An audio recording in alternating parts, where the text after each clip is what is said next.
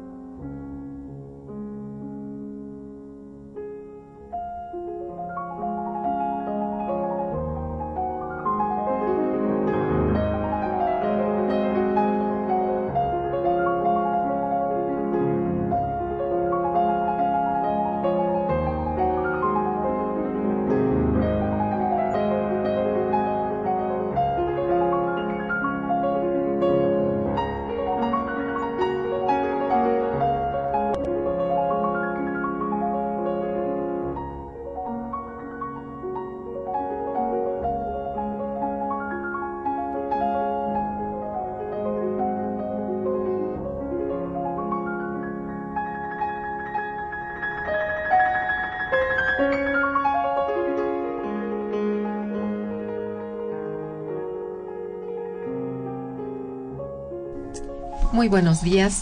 Bienvenidos a Momento Económico, coproducción del Instituto de Investigaciones Económicas y Radio Universidad. Les saluda Irma Manrique, investigadora del Instituto de Investigaciones Económicas, hoy jueves 21 de mayo de 2015. El tema que abordaremos el día de hoy es canasta básica y calidad de la alimentación en México. Para ello, pues contamos con la valiosa presencia de nuestro compañero, el doctor Felipe Torres Torres. Bienvenido, Felipe, al programa. Gracias por la invitación de nuevo. Bien, nuestros teléfonos en el estudio 55 36 89 89 cuenta con dos líneas para que se comuniquen. También para comunicarse desde el interior de la República contamos con el teléfono LADA sin costo 01800 505 2688. La dirección de correo electrónico para que nos manden sus mensajes es una sola palabra momentoeconómico arroba unam.mx. De nuestro invitado. Felipe Torres Torres es doctor en Economía, maestro en Sociología y licenciado en Trabajo Social por la Universidad Nacional Autónoma de México. Es investigador de tiempo completo en el Instituto de Investigaciones Económicas. Ha sido profesor por más de 19 años de diversas cátedras en distintas escuelas y facultades de la UNAM ha sido distinguido con el Premio Universidad Nacional en Investigación en Ciencias Económico-Administrativas, así como con el Premio Maestro Jesús Silva Herzog de Investigación Económica por cinco ediciones, por cinco veces. Cabe señalar que cuenta con un amplio repertorio de publicaciones relacionadas con el desarrollo regional, agricultura, alimentación y desarrollo, las cuales van desde libros en lo individual y en lo colectivo hasta artículos en revistas especializadas arbitradas. Su más reciente libro, el que justamente presentamos el día de hoy, Canasta Básica y Calidad de la Alimentación en México. Bien, pues tenemos aquí eh, ante nosotros al autor de este valiosísimo libro, Canasta Básica y Calidad de la Alimentación en México, que creo que es un trabajo realmente muy interesante y de gran calidad. Por lo cual, por anticipado, yo le felicito mucho al doctor Felipe Torres Torres. Muchas gracias. Bueno, Felipe, háblanos por favor acerca de, en general, del objetivo del libro, de la obra y de la importancia, digamos, que encuentras fundamental para, eh, digamos, para el país, porque creo que es esto. Así es. Eh, bueno, en primer lugar, gracias por la, por la invitación casi permanente al programa, diría yo, eh, en la cual uno tiene la oportunidad no solamente de exponer ideas de manera libre, sino ideas que pueden servir para reencauzar ciertos aspectos del desarrollo en México. Definitivamente. Eh, y uno de los grandes problemas no resueltos, desde luego hay muchos problemas no resueltos en el país, pero el de la alimentación es uno de ellos. Es un problema de vida, digamos. Es un problema de vida. La alimentación es sobre todo un problema social que tiene orígenes en el desarrollo económico. Y esa fue una de las motivaciones de hacer este libro, de medir la canasta básica alimentaria porque obviamente tenemos varias canastas básicas, esta no es la canasta del Banco de México, que se usa para ver efectos inflacionarios, sino lo que la canasta real, la que está cerca de la mesa de todos los mexicanos. Y que sirve para eh, ver hasta qué grado tenemos posibilidades de alimentarnos, porque la alimentación, como decía, no es no solamente es un aspecto eh, que tenga que ver con lo biológico, no es solamente saciar una necesidad, sino que es un problema social porque y, que tiene repercusiones económicas porque de la alimentación depende sobre todo el desarrollo intelectual, ¿no?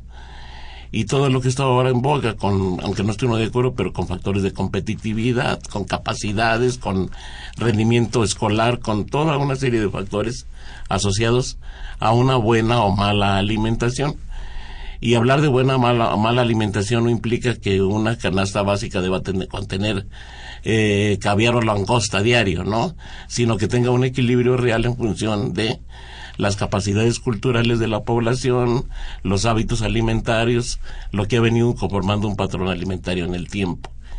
Y en este caso el libro de canasta básica lo hicimos con esa idea, de ver la canasta básica, la, la cobertura de la canasta básica alimentaria con una perspectiva de calidad, o sea, como un indicador de calidad. O sea, quien cubre la canasta básica cuenta con calidad de alimentación o no. Quien está abajo de la cobertura de la canasta básica, qué condiciones tiene. Y esa es una de las razones por las cuales se ha venido eh, pues desarrollando una serie de enfoques para, para, para ver capacidades alimentarias y poder situar a la alimentación como un componente del desarrollo económico y en términos de repercusiones sociales. La canasta básica, la cobertura de la, la canasta básica alimentaria, se usa también para medir líneas de pobreza, ¿no? Quien está abajo de la canasta básica alimentaria, obviamente, que tiene condiciones de pobreza marcadas o, este, o extremas. Quien tiene un salario eh, más o menos eh, definido para comprar alimentos está en otro nivel de cobertura de la canasta básica. Entonces, toda esa amalgama de posibilidades de cobertura de la canasta básica o no, eh, sitúa para nuestro objetivo del libro la calidad de la alimentación en México. Obviamente, eh, estamos usando también otros indicadores indirectos para medir esas, esos niveles de calidad de la alimentación, entre otras este, las, las transgresiones que sufre el patrón alimentario con la inclusión de productos nuevos en el patrón. El patrón alimentario siempre está evolucionando y está incorporando eh, productos nuevos. En, en las aperturas comerciales, en economías abiertas como la nuestra, esa penetración es mucho más marcada y por eso tiene que haber una regulación, ¿no? En términos de incorporación. Pero bueno, volviendo al tema de indicador de calidad a través de la canasta básica, eh, tenemos nosotros en México aproximadamente entre 12 y 15 millones de mexicanos que están abajo de la capacidad adquisitiva, o sea, no tienen ingresos para cubrir la canasta básica alimentaria mínima, por eso se llama canasta básica, porque es lo básico de lo básico. Y en el libro tenemos una lista de productos, de 42 productos, que son los de consumo frecuente, lo que debería de consumir la población, que son eh, tortillas, leche, eh, embutidos, algún tipo de carne, eh, derivados lácteos, todo lo que compone una canasta básica de consumo alimentario está considerada en esta canasta básica que nosotros medimos y que comparamos con otras canastas básicas alimentarias que también existen, como es sobre todo la de la, Evalúa del Distrito Federal, y la del Coneval, que es un referente también importante para, sobre todo para medir líneas de pobreza. Y determinamos costos, cuánto costaría una canasta básica mensual para una, para una, una persona en términos de, de, de, su consumo diario. Y entonces eh, lo comparamos con la evolución que ha tenido también el poder adquisitivo del salario, ¿no? Y encontramos aquí que entre 12 y 14 millones de mexicanos están abajo de la de, no tienen capacidad para cobertura. Quiere decir que estarían ya en condiciones de hambre, ¿no? Realmente, ¿no? O en niveles de su consumo para ser un poco más suaves en términos de la apreciación, ¿no? Pero arriba de ellos, o sea, estamos, contamos con cerca de 40 millones de mexicanos, ¿no? Cuyos ingresos les alcanzan, o sea, de cuyos ingresos Em, eh, destinan más del 40% al gasto de alimentos, lo cual es altísimo. Quiere decir que prácticamente gana nada más para comer, ¿no? Eh, y para, para mal comer, porque eh, cuando uno no solamente usa la economía, sino también a la sociología para medir eh, comportamientos alimentarios o estrategias de compra, está viendo que, una, que familias han tenido que cubrir eh, su canasta básica con productos sustitutos, ¿no? Cierto. Eh, y muchos de ellos indeseables y por eso la calidad de la alimentación en México ha tenido todavía afectaciones mayores. No solamente no se puede cubrir para un porcentaje importante de la población, ¿no? Que sería eh, más del 10%, ¿no? Sino que eh, este, este otro segmento de la población que hablamos de más del 40% de la misma, de cerca del 40% de la misma, destina esa proporción del gasto a adquirir la canasta básica.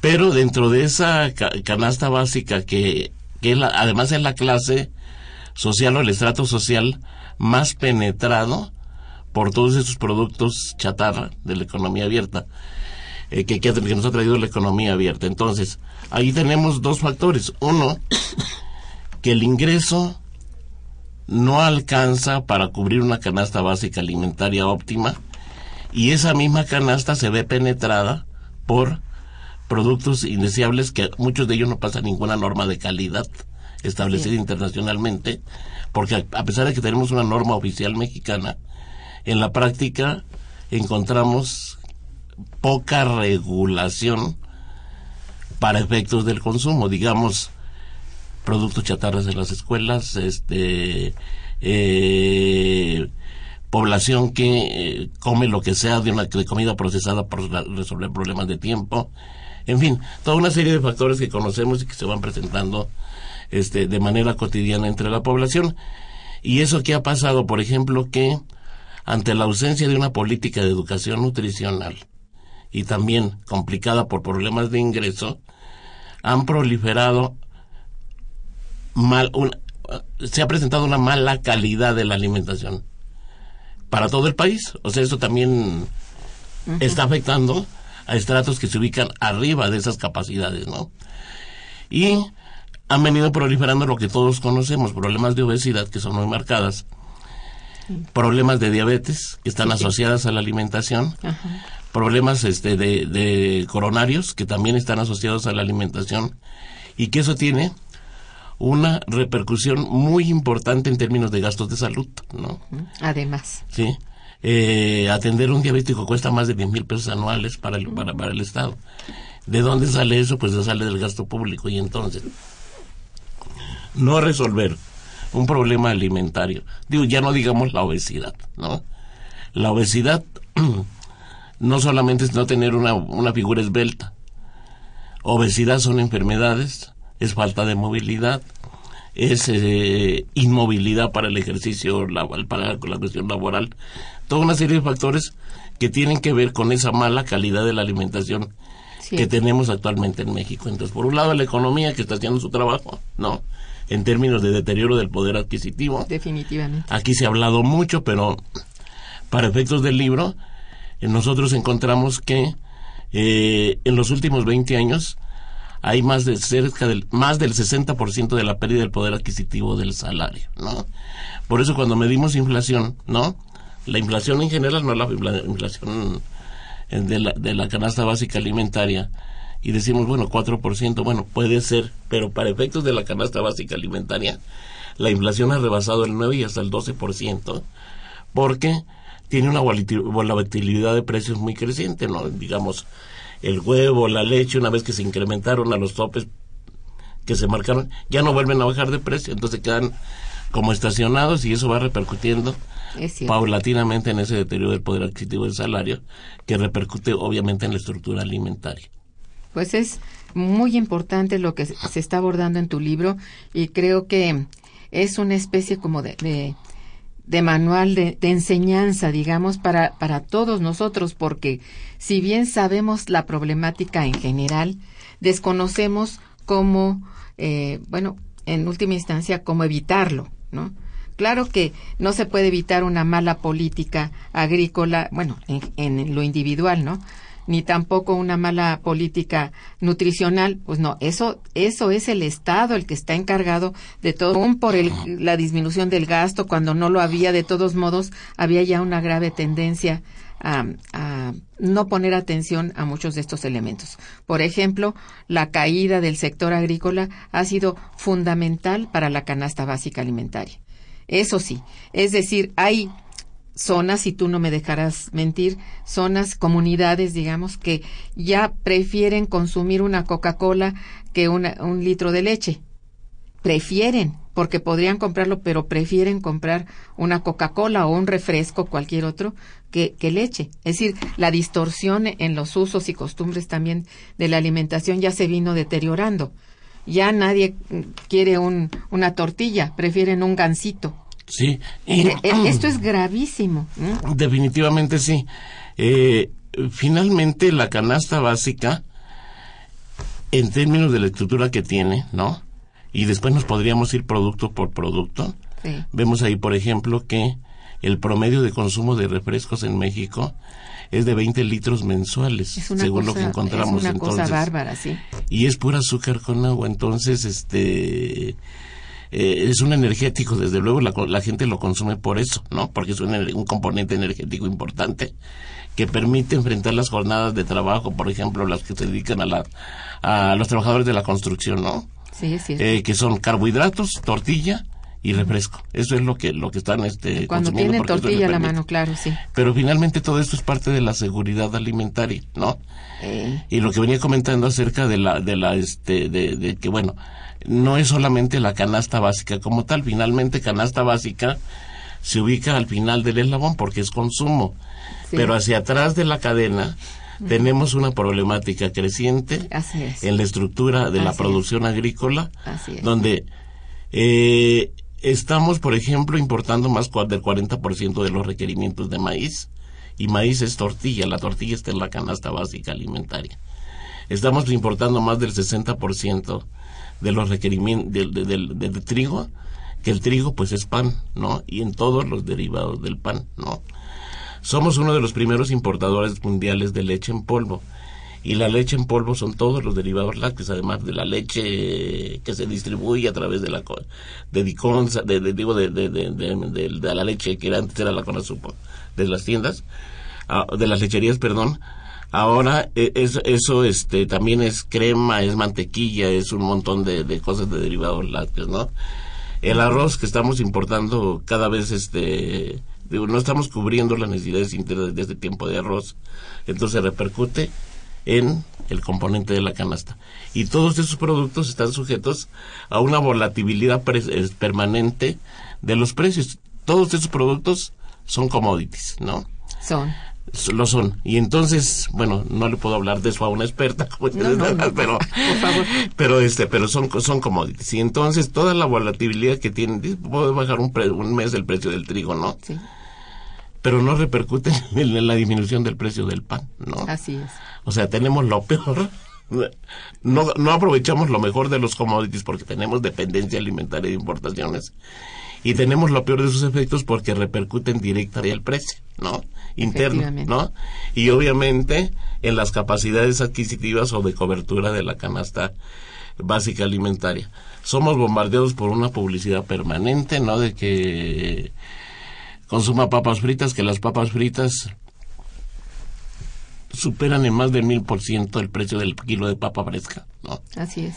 Y eh, no implementamos una política de educación nutricional, que sería la otra parte componente, para poder resolver el problema Sí. de orientación nutricional en cada hogar, ¿no? Así es. Acerca de lo que es una mejor Sí. dieta, ¿no? Sí. Entonces, este, eh, y bueno, obviamente que eh, eh, canasta básica expresa las oscilaciones del poder adquisitivo del, del, del salario, definitivamente, ¿no? Así es. Porque, eh, y eso eh, influye en las est- estrategias que cada familia sigue para alimentarse. Si antes podía uh, alguien comprar un bistec, ahora compra embutidos que son más baratos, pero que está repercutiendo en su salud, ¿no? Y en la calidad de la alimentación misma. Por eso, calidad de la alimentación en el libro lo estamos midiendo en esas dos dimensiones. Uno, capacidades de cobertura, ¿no? Sí, de lo que es la estructura del consumo frecuente. Y por otro cómo se ha alterado esa canasta con productos no que no estaban presentes antes de la economía de los procesos de economía abierta en la mesa del mexicano pero que han tenido un efecto devastador no Sí. no es que no hubiera refrescos no pero toda esta política de libre mercado no ha incrementado la oferta y ha repercutido en las estructuras del consumo no supuestamente estamos siguiendo una dieta más pragmática, di- dieta urbana, pero toda la, la- la- to- nada justifica que sea de mala calidad, ¿no? así es. Entonces, este, hay toda una serie de factores pues asociados a esta, a esta problemática de, de calidad de la alimentación, ¿no? Que eh, se traduce en, en esos dos asuntos. Uno, pérdida del poder adquisitivo, del salario, falta de empleo, desde luego, este, para poder lo otro, toda la transgresión y cambios que ha sufrido la, la canasta básica alimentaria por las influencias externas. Sí, Y tres, que sería la falta de educación nutricional, una política permanente de educación nutricional Sí. para recuperar la calidad de la alimentación en otras dimensiones y que eso permita tener una mucho mejor sociedad, o sea, una niñez que, se, que tenga capacidades de rendimiento escolar. Luego nos quejamos de que somos el país con el peor desempeño educativo a nivel de la OSDE, ¿no? Eh, y que estamos en los peores de América Latina en términos de rendimiento escolar, pero pocas veces dicen es por un, no tiene, pocas veces se dice el efecto que en esto tiene la alimentación, ¿no? es verdad. niños que llegan a veces sin desayunar, ¿no? Aunque en medios urbanos se ha tratado de, de- de corregir con políticas focalizadas, pero finalmente son políticas focalizadas, ¿no? La estructura de la alimentación viene desde la familia, ¿no? Así es. Entonces una buena alimentación viene desde allí y si allí no hay posibilidades de tener esas coberturas mínimas, pues vamos a tener un mexicano mal diseñado, ¿no? Para los efectos de las dinámicas que hoy exige la economía mundial en otras dimensiones. Definitivamente. Bien, vamos a hacer un breve corte musical, bonito. Quédense con nosotros.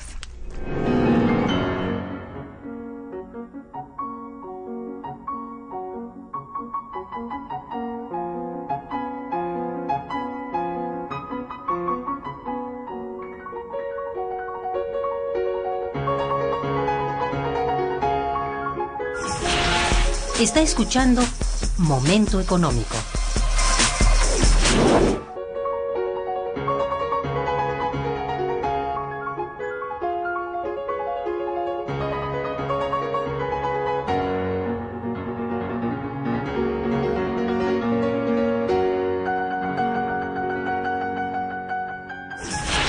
El teléfono en cabina 55 36 89 89.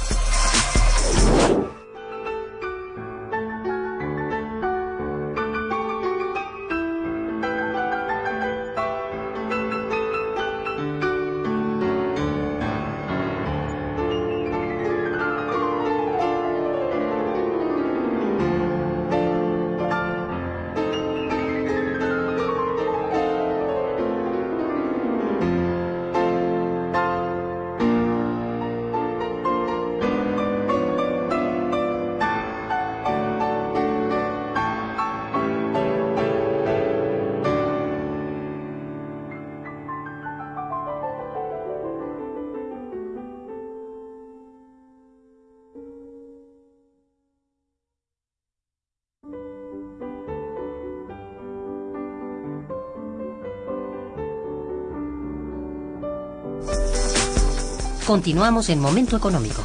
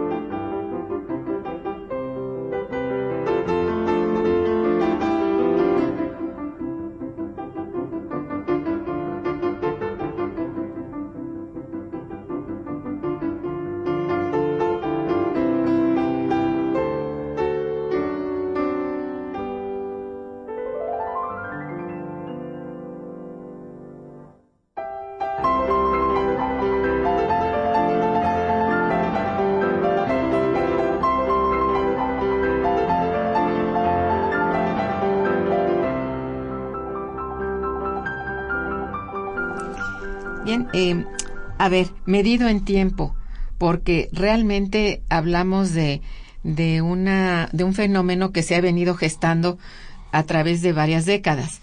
Pero, a ver, en esta, la más crítica, digamos, del periodo capitalista mexicano, este, en la última década, ¿cómo, qué, qué tipos de, de, qué tipo de problemas principales ha enfrentado esta cuestión del comportamiento de la alimentación? Bueno, la, la, la alimentación en México realmente ha tenido una estructura muy simple, a pesar de que ser, de ser una de las cocinas más ricas del mundo. Sí. Tiene una estructura muy simple, que es maíz, tortilla, frijol. No, había tenido una estructura muy simple. Exacto. Que era maíz, tortilla, frijol, chile, chile. y algún tipo de verduras, uh -huh. ¿no? Uh -huh. Esa era la dieta básica de la, de la población en México durante siglos, ¿no? Obviamente en la época colonial, tuvo incorporaciones de, de, de, cierta carne, de algunas grasas, en fin, eh, y de la leche, que fue influencia de la, de, de la de la de la de la corona española sobre todo, ¿no? Uh -huh. Entonces eso enriqueció la estructura de la alimentación, pero no la permitió la la, la estructura básica siguió siendo la misma, ¿no? La palabra de consumo popular. Y era una dieta que curiosamente es la más valiosa, porque es muy equilibrada. No le falta al maíz, lo tiene el frijol, uh -huh. y lo que le falta al frijol lo tiene la, la, este, la, las verduras y el chile, ¿no? Que se incorporan a, a, la dieta.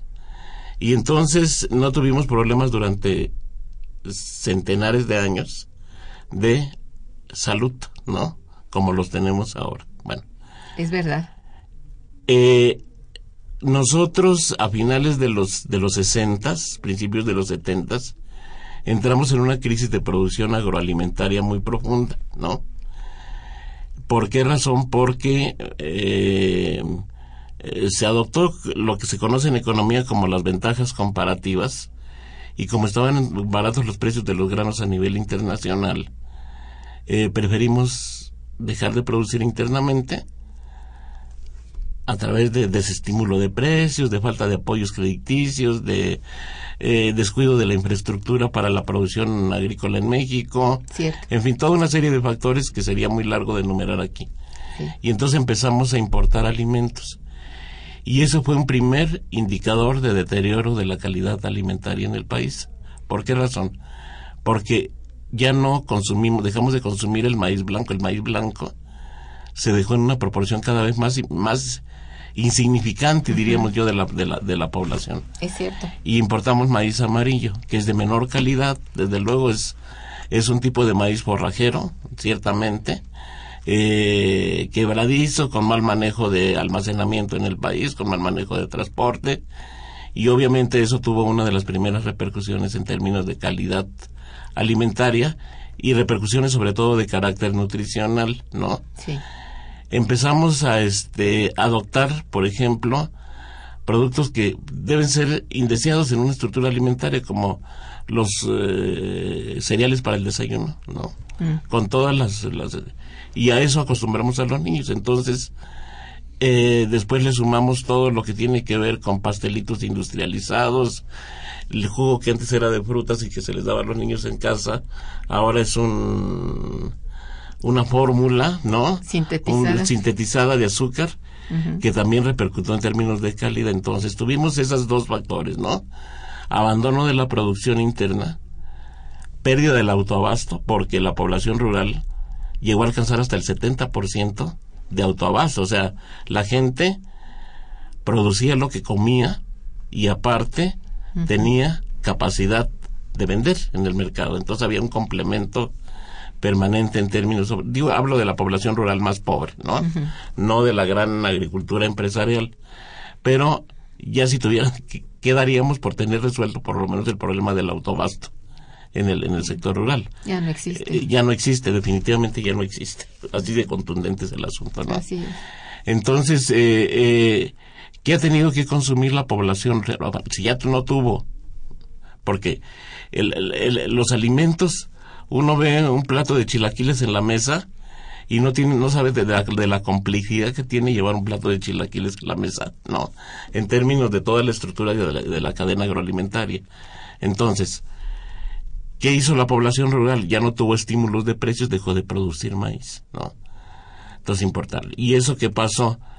Pues cuando hubo todavía el famoso modelo de, de, de este de sustitución de importaciones y eso que las ciudades con el despliegue industrial podían absorber población rural migrante, pues después ya no, se fueron, se empezaron a ir y entonces empezaron a adoptar otras prácticas, a, a enviar dinero y todo el dinero iba, todas las remesas, básicamente para consumo, y es consumo de alimentos, más del 80% Es más bien de las remesas que se envían Sí. es para consumo alimentario. Entonces, verdad, sí. en el campo la gente ha abandonado y ahora se le han sumado otros factores, ¿no? La violencia, el crimen organizado, que además fijan cuotas, ¿no? En productos por, por, por el aguacate, el limón, es un- son casos típicos, ¿no? De, de esta. Por eso, por eso hablo de la complejidad que tiene, pues, ¿no? En términos de tiempos, digamos que ahí empieza el primer quiebre, en los principios de los setentas, del deterioro de la calidad de la alimentación y las primeras expresiones de inseguridad alimentaria, ¿no? Obviamente que ¿Esto tú lo atribuirías a este a esta última década?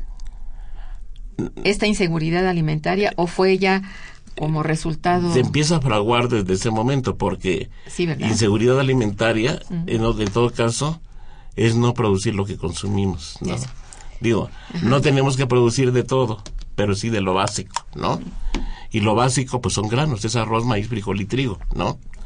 Este. Yo eh, pensaría que son casi tres décadas, ¿no? De, de que empezó ese fenómeno, ¿no? yo creo que más. O más, pero Más, más. digamos acusadamente de los 80 para acá. De los 80 ¿Verdad? para acá. Son acusadamente de los 80 para acá, exactamente, es muy preciso el, más preciso el dato, ¿no? Sí. Entonces, este, y eh, ese, ese momento pues de quiebre ya con los procesos de mercados abiertos, ¿no? Donde eh, ya eh, claramente tenemos que eh, importar alimentos, pero coinciden todavía con un proceso de buen nivel de crecimiento económico, o sea, gran parte de el excedente petrolero, gran parte de Se contaba con él, exactamente se contaba con él y eso nos permitió sin problemas abastecer, ¿no? A la producción nacional. Eh, eh, sin embargo, ahora hay que tomar muchas previsiones porque tenemos una estru- estructura agroalimentaria, diría yo, esas que producen alimentos industrializados en México, casi todas son de carácter este transnacional, es más, hasta las bebidas del tequila ya tiene un, un carácter claramente pena. transnacionalizado, Sí, ¿no? sí. Entonces, este, eso está eh, influyendo, pues, en em, que la estructura de producción agroalimentaria sea demasiado vulnerable, ¿no? Y desde esa perspectiva no podemos, ¿no? Mejorar los niveles de calidad porque, aparte, hay que considerar, pues, que la economía casi no crece.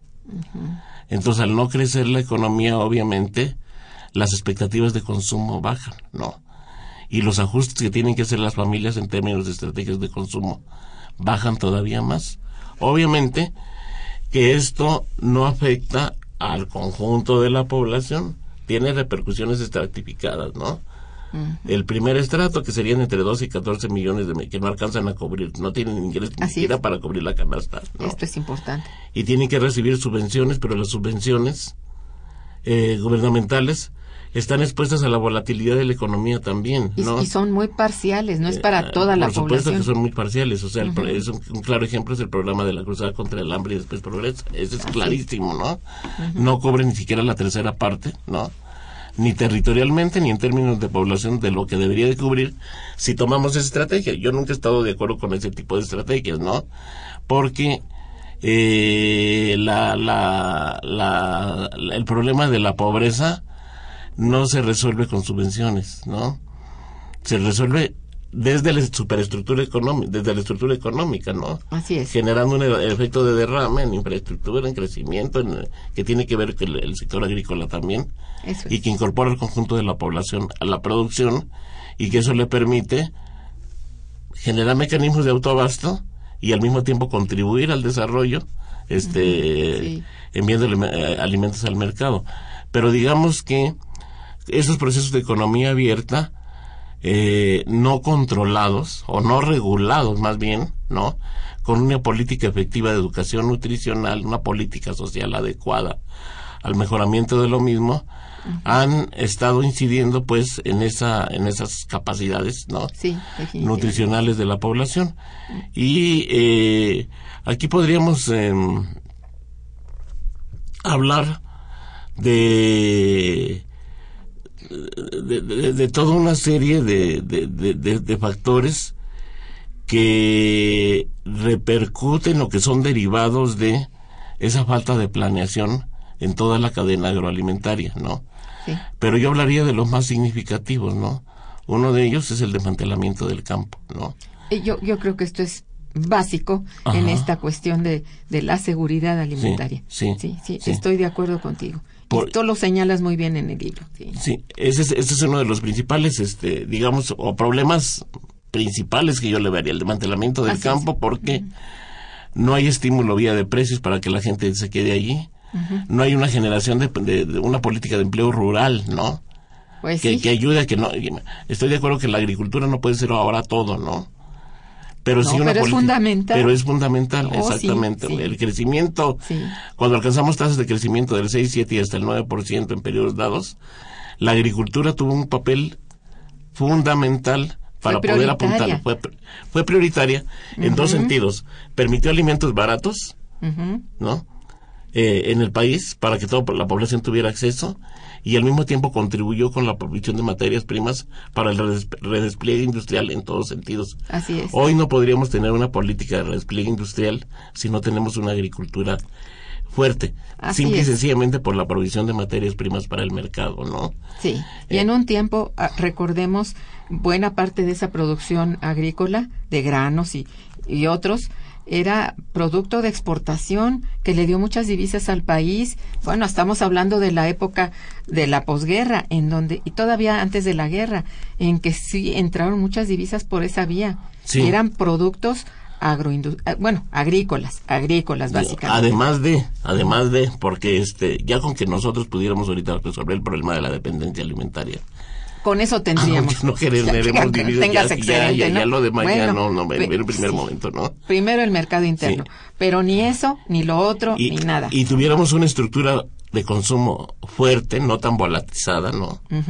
Eh, donde eh, incluso eh, ha habido momentos en que las empresas refresqueras imponen condiciones, ¿no? Este, para eh, decir no al impuesto tal, no al impuesto.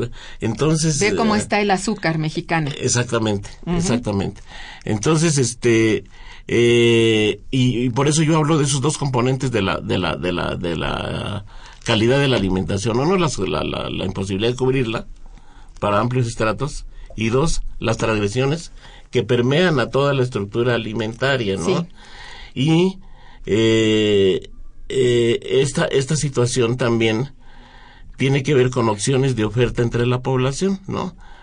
Eh, la obesidad, por ejemplo, que uno pensaría que es una un, eh, un, una- un indicador de buen nivel de consumo entre la población y que entonces los excedentes se le están convirtiendo en grasa. No, no es cierto. El asunto es que un componente fundamental de esa población obesa es pobre, ¿no? Así es. Yo, yo diría que el predominante de esa población es pobre, ¿no? Ay, ya se les Ah. modifica la, el metabolismo y ahí Sí. ya no tienes nada que hacer. Exactamente. Y Ya tiene es que ver, cosa de curar. Exactamente.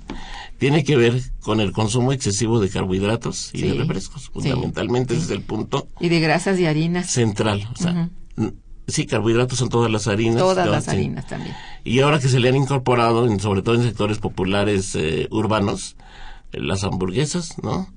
Y las pizzas, ¿no? Este, que, que son este, igual puro carbohidrato. Y que además tienen un costo menor. Entonces, parte del costo de la canasta básica a veces es transferido para la adquisición de estos, de, de estos productos. Sí. Y el problema es que esa, esa situación también está, se están incorporando po- segmentos importantes de niños, ¿no? Este, Básicamente. ¿no? Básicamente de niños, ¿no? Sí. Y en todos los componentes sociales, en todos los estratos sociales. eh. Sí. Entonces, este, eh, eh, y, y- y- y yo, yo centraría el problema ahora. Eh, la producción, ahora. La cuestión de la, de la, de la, de la, este, accesibilidad, ¿no? A la, a la alimentación.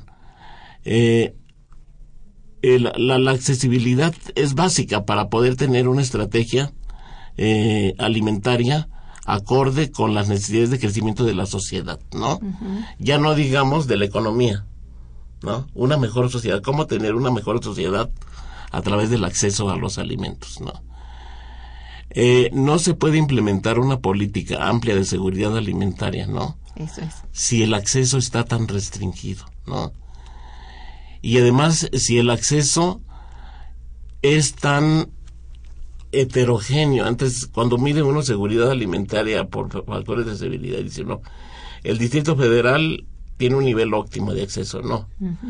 Pero cuando uno ve por la estructura territorial de la, de la, de la, por la- pero sobre todo social, dice no, más del- de la cuarta parte de la población del Distrito Federal está en condiciones de vulnerabilidad. ¿no?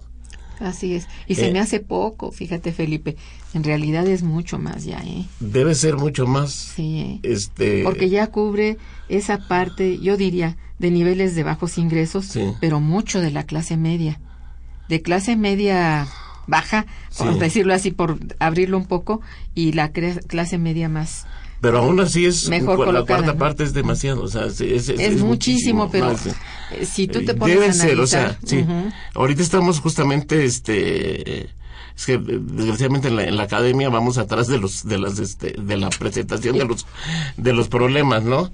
Y ahorita No, estamos, no este, justamente con un proyecto, no, no, no, claro que no, este, yo lo decía de broma, ¿no?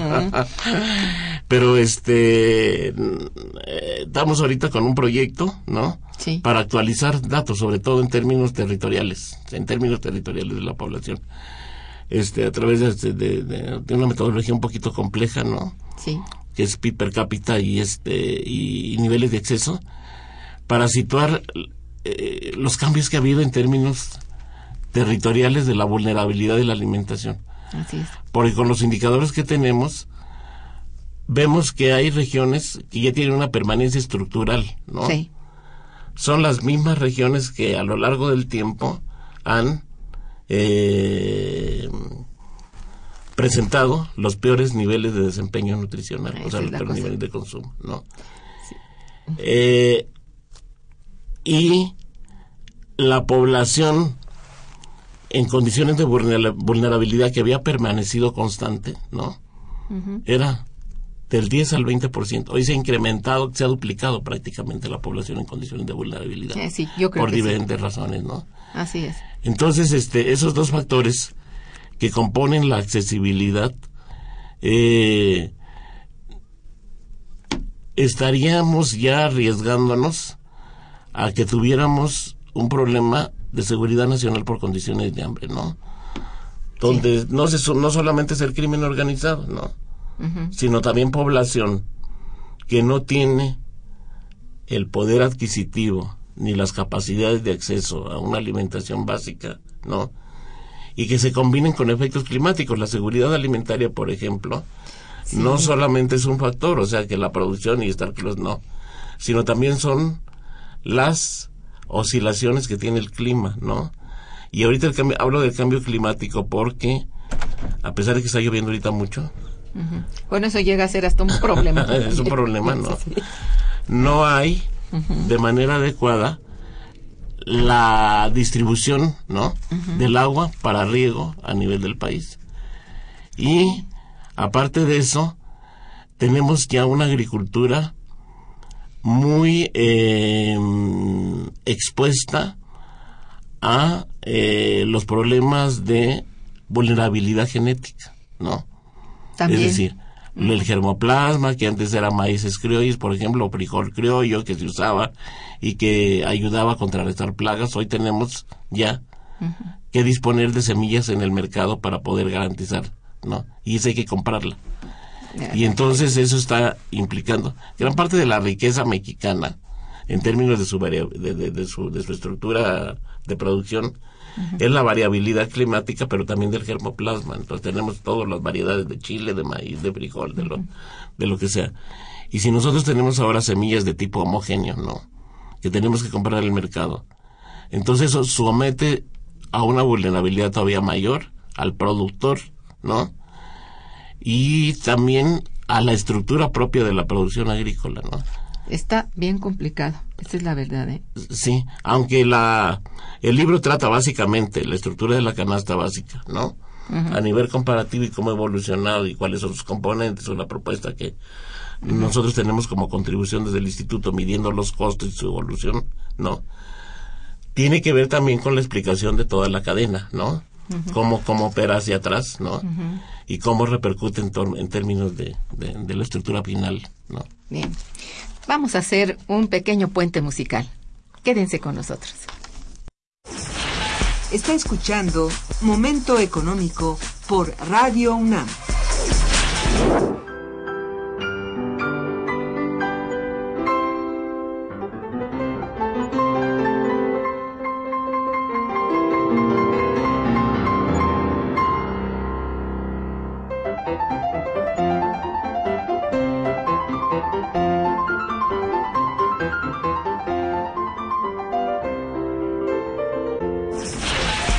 Teléfono en cabina es el 55 36 89 89.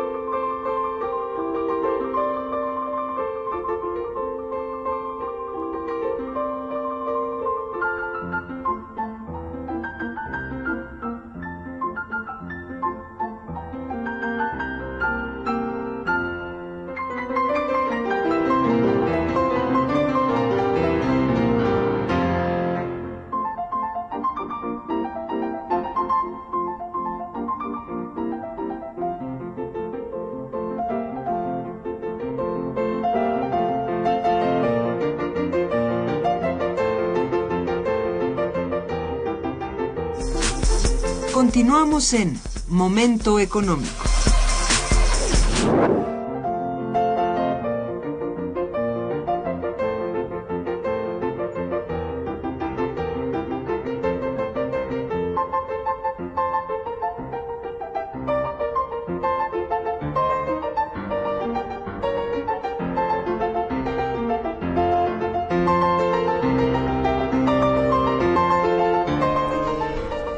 Tenemos varias llamadas de nuestros radioescuchas y si me permites voy a agradecerlas y a, leértelas. Eh, doña Hilda de San Román, que te felicita y dice, hay fundaciones que trabajan en las comunidades de México para ayudar a estos grupos a producir incluso sus alimentos y no sufran la carencia alimentaria y están financiadas desde el exterior qué tan efectivas son estas organizaciones privadas y sus apoyos. ¿Logran una verdadera ayuda para ser una verdadera ayuda para solucionar el problema de la alimentación? Esa es pregunta de. Eh, por una parte, sí, dando respuesta a la pregunta y muchas gracias. Este, eh, hay miles, pero el impacto es muy poco significativo, ¿no? Se reduce a pocas comunidades. Eso es. Eh, para Son la dimensión del problema son, po- son, son grupos chicos, ¿no? Son financiadas del muchas derivan del programa de ayuda alimentaria mundial eh, que se implementó desde la década de los De la 60 FAO. por la FAO, exactamente, y que eh, mm, son algunas temporales, son volátiles, no tienen la permanencia adecuada y aquí el problema es de estructura de la producción en el tiempo, o sea, Nacional. cómo darle estabilidad a la producción Sí. con base en los requerimientos nacionales, o sea, no se trata de resolver solamente problemas de comunidades eh, eh, un tiempo dado, ¿no? Sí. Sino la tiene que haber una estrategia de desarrollo a nivel nacional en términos de la dimensión del problema, de recuperar sí, así lo veo la, también. la agricultura. sí. Tienes razón. El licenciado Avilés, que también te felicita, dice las políticas públicas no están encaminadas a que la población pueda satisfacer ni siquiera la canasta básica. México tiene una población subalimentada. Eso es lo que viene precisamente hablando el, el invitado y está en su libro def- definido, ¿no? Gracias a los gobernantes corruptos que solo se ocupan de sus intereses particulares. Pues yo, yo no he escuchado en las campañas políticas actuales ningún programa Nada que que diga se es- que a se la refiera a la cuestión de la estructura alimentaria. Nada, Nada. Entonces, este, pero deje de propuestas de, de candidatos a diputados, ¿no? Yo creo que tiene que ser una política de Estado permanente, ¿no? La recuperación de la agricultura, porque la agricultura es estratégica para cualquier país. No puede haber crecimiento económico sin una agricultura fuerte. Veamos Estados Unidos. Estados Unidos es la principal potencia agrícola mundial, ¿no? País desarrollado, ¿no? Y aún así tiene problemas con los desarrollos económicos, pero ellos no descuidan nunca La la, agricultura. agricultura, y la las políticas agrícolas de los Estados Unidos no están expuestas a proyectos transicionales, como en el caso de México, ¿no? Las políticas agrícolas de- que son de Estado en Estados Unidos Es una vienen política de- pública. Vienen de principios, de finales del siglo XIX. Así es. No han cambiado, se han adaptado en todo caso, ¿no? Eh, y no varía nada. Aquí estamos inventando una política agrícola, ¿no? Para no cumplirla. Así, y pensamos que con incremento del con incremento del gasto en- al campo se van a resolver problemas. Son problemas de ayuda ali- alimentaria en todo caso, ¿no? De Sí, carácter no, temporal. Ni siquiera ¿no? el gasto, vamos, ahora menos Bueno. que nunca. Está demasiado crítica, sí, pero- está mal. sí.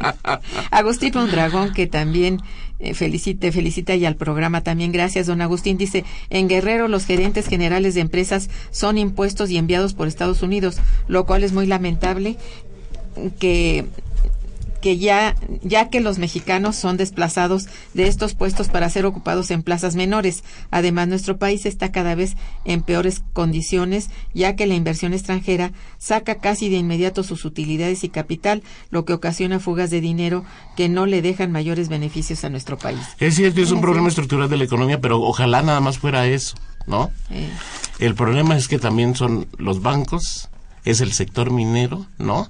¿Quién dirige la extracción de la minería en México, que es un recurso nacional, ¿no? Pues igual intereses privados que tienen toda y que les importa poco, ¿no? Este, el problema del medio ambiente, el que el recurso se va a acabar, que tiene una temporalidad determinada. Igual con la agricultura, ¿no? Este, estamos siendo, en el mejor de los casos, empacadores, sino que vean el problema de San Quintín, ¿no? así es. las condiciones que tienen que están reclamando, su, su demanda es que les fijen un salario mínimo de 200 pesos. O sea, ni siquiera es Pobre una gente, lucha. caray. eh, bueno, eh, Sí, sí. no, sí, bueno, ya Sí, eso los- los- se, lleva en un programa Los, especial para probla- explicar. los problemas estructurales están y son los que se reflejan finalmente en todo Así esto. es, ¿verdad? así es. Doña Sara García te pide que le expliques qué son los commodities y, y en todo caso cómo se define un transgénico. Ajá. Es Las muy materias, la- los, en realidad la definición debería darlo usted, pero son materias primas, ¿no? Sí. Que cotizan en los en la bolsa de, de las bolsas de valores dentro del sistema de mercados a futuros, o sea, eh, y no solamente son son este materias primas agrícolas, sino también son petróleos y minerales. Entonces, se fija un precio aquí que se va a respetar un periodo en un periodo dado, ¿no? Si varía el precio en el tiempo, pues obviamente eh, a la baja ya se amorra el productor, si no, este, eh, si mejora el precio en el, en el tiempo. Entonces, este, México tiene poca capacidad para cotizar en los, en los commodities como país exportador. Pero sí lo tiene, porque pues ahí en los commodities, pues está el café también, en fin, en ese sentido sí. Pero tiene, tiene todos los efectos adversos, porque si el precio internacional varía, entonces Le va mal. repercute en los precios internos de los alimentos Sí, así es. se incrementa la inflación y bajan las expectativas para los Sí, consumidores. sí. Y los transgénicos, pues son, es lo que se conoce como la, la, este, las transformaciones genéticas del cultivo. Por ejemplo, eh, para hablar de lo más conocido, el maíz, ¿no? Se hace un maíz más resistente a la sequía, por ejemplo, eh, se inyecta de genes, ¿no? De, del gen- de genes de información al producto, que son procesos muy largos que se consiguen en el laboratorio para inyectarle el gen resistente a la sequía, por ejemplo, ¿no? Eh, yo acabo de leer un artículo incluso que estaban, este, tratando de meter un gen de luciérnaga en el maíz para hacerlo visible y poder cultivar de noche, en fin, por la luz que desprende, ¿no? Entonces, algunas son hasta aberraciones, ¿no? Este, eh, en términos, pero lo- lo- lo- el asunto es que, pues, se, se- supone que se trata de modificar las características originales del producto, introduciéndole genes de otras variedades, ¿no? Que pueden ser del mismo maíz o, o- o incluso eh, animales en cierta co- cosa para darle valor agregado al producto Eso y es. poderlo vender en el mercado. Es con fines de rentabilidad. Pero tiene repercusiones muy fuertes porque entonces el producto ya no se encuentra en su estado natural y es apropiado por una empresa, ¿no? De tal manera que una persona que antes cultivaba eh, epazote en su casa en una maceta, ahora tendría que comprarle, pe- pedir permiso y comprarle la semilla del epazote para poder tener este Dios. eh, Bueno. lo en, en su casa por por hablar de, así Sí, de uno de los problemas. de uno ¿no? de los problemas, ¿no? Ya no hablemos de todo lo que tiene que ver con los uh, granos que se cotizan en el mercado, ¿no? Dios, bueno, sí, y otras cosas, ¿verdad? Doña Leticia Mene- Menes, que también te felicita, dice el desmantelamiento de la infraestructura agrícola se dio en los años 80 aunado al desamparo de los campesinos ante la criminalidad que se instaló en regiones marginadas, cosa que ha dicho aquí el invitado. Esto parecía pareciera que fue planeado por alguien por alguien. ¿Qué piensa el invitado? Eh, híjole, pues es, es, es una, es una situación así para este, que estoy de acuerdo con, no sé si planeado por alguien, pero yo creo que el deterioro del desarrollo económico, la falta de crecimiento económico, lo de recuperar políticas adecuadas para poder hacer del desarrollo rural una, una fuente de, de mejoramiento de los ingresos y del empleo, pues llevó a que esa, a ese, a ese espacio quedara vacío, ¿no? ¿Quién lo ocupó? Pues lo ocupó el crimen organizado, lo ocuparon intereses de, de otro tipo, porque la gente en el campo, como en cualquier lugar, tiene que tener un ingreso, tiene que comer, tiene que, en fin. Y La gente que no alcanza- se alcanzó a ir, pues se quedó y ha sido ocupada por, por, por, por este, por eso, no sé. Así es. No sé si de manera premeditada o no, pero ese fue el resultado de una política económica ineficaz en el tiempo. Efectivamente. Salvador Ortiz también te felicita. Dice, la alimentación es básica y de ahí depende el desarrollo de cada individuo. Pero el gobierno ha descuidado no solo la producción para la alimentación de México, sino que ahora con los transgénicos que ya no hay ya que no hay buena alimentación que garantice la salud y bienestar de la población. Sí, estoy de acuerdo con con- sí, sí, sí. Sí. Este, doña Marisela Domínguez, muchas gracias. Te felicita y felicita al programa. Repetir el título del libro y el autor o autores. Bueno, el libro es Canasta Básica y Calidad de la Alimentación en México. El único autor es el autor que hoy invitamos Felipe Torres Torres. Y es un libro que se puede conseguir en las principales librerías. Aparte, bueno, si usted quiere ir a nuestro instituto, está la venta en nuestro instituto en la librería. Ya lo contamos. Bueno, eh, Juan Moreno, ¿cuál era la alimentación en México antes de esta crisis? Bueno, es bueno que lo pregunte porque no hemos hablado todavía de la crisis propiamente llamada alimentaria, ¿no? Bueno, así, denominada como crisis alimentaria. En un minuto, si me puedes hacer favor, porque se nos fue el tiempo. Antes de la crisis era una alimentación basada en granos, ¿no? Sí. Que es lo que el, el consumo generalizado este, que tenemos, ¿no? El huevo, que era un componente importante, ¿no? Sí. Y que ahora el huevo se ha ido a precios verdaderamente exorbitantes y ya no ha bajado de allí, ¿no? Y algunas grasas de tipo, pues grasas de aceite, en fin, que, que son los componentes básicos además de leche. Con la crisis alimentaria, este, con el consumo de estos productos, permanece estancado, ha bajado de- definitivamente, pero bueno, ya por las prisas no podríamos hablar de todo lo que se ha agregado y que... hasta- es muy lamentable. Sí. Mira, realmente se nos ha agotado el tiempo. De verdad te agradezco muchísimo que hayas presentado tu valioso libro en este programa. Y bueno, invitamos a todos a que lo conozcan, lo, lo adquieran. eh, y muchas gracias a todos los radioescuchas que han llamado por su interés y, y participación. En los controles técnicos Socorro Montes, gracias. En la producción Santiago Hernández y Araceli Martínez, gracias. En la coordinación y conducción Irma Manrique, quien les desea muy buen día y mejor fin de semana. Gracias. Momento económico. Radio UNAM y el Instituto de Investigaciones Económicas presentó Momento económico.